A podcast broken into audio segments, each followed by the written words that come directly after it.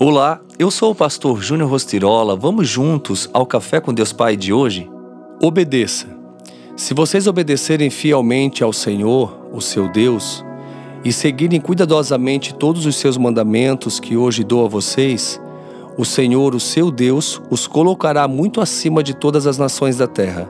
Todas estas bênçãos virão sobre vocês e os acompanharão se vocês obedecerem ao Senhor, o seu Deus. Deuteronômio 28, 1 e 2. Se queremos obter a bênção do Senhor, é necessário obedecer. Obedecer a Deus não requer simplesmente seguir regras impostas por uma religião. A obediência é um ato de gratidão a tudo que o Senhor já fez e irá fazer na vida de cada um de nós.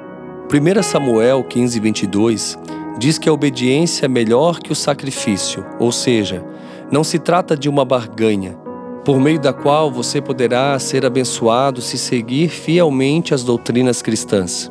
Se isso não for feito de coração puro e sincero, será um esforço em vão, que no mínimo o levará a ter uma vida ética, somente isso, nada mais. Todas as vezes que leio esse texto de Deuteronômio, faço a seguinte analogia: é como num relacionamento entre pai e mãe para com o filho que ensinam, orientam, aconselham, explicam, consolam, encorajam, sustentam e proporcionam o melhor para o seu desenvolvimento.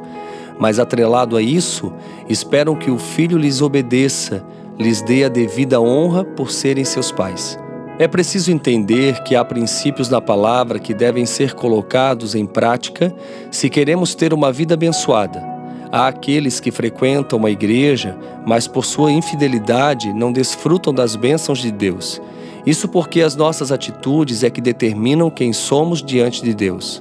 Seja obediente por amor a Deus e como demonstração da gratidão por sua fidelidade, bondade, misericórdia e graça. Escolha viver para o Senhor e para agradá-lo. Deus conhece o nosso íntimo e retribuirá a cada um conforme seus atos e a intenção do coração. E a frase do dia diz: Acredite que Deus equipou você para ir muito além da sua capacidade.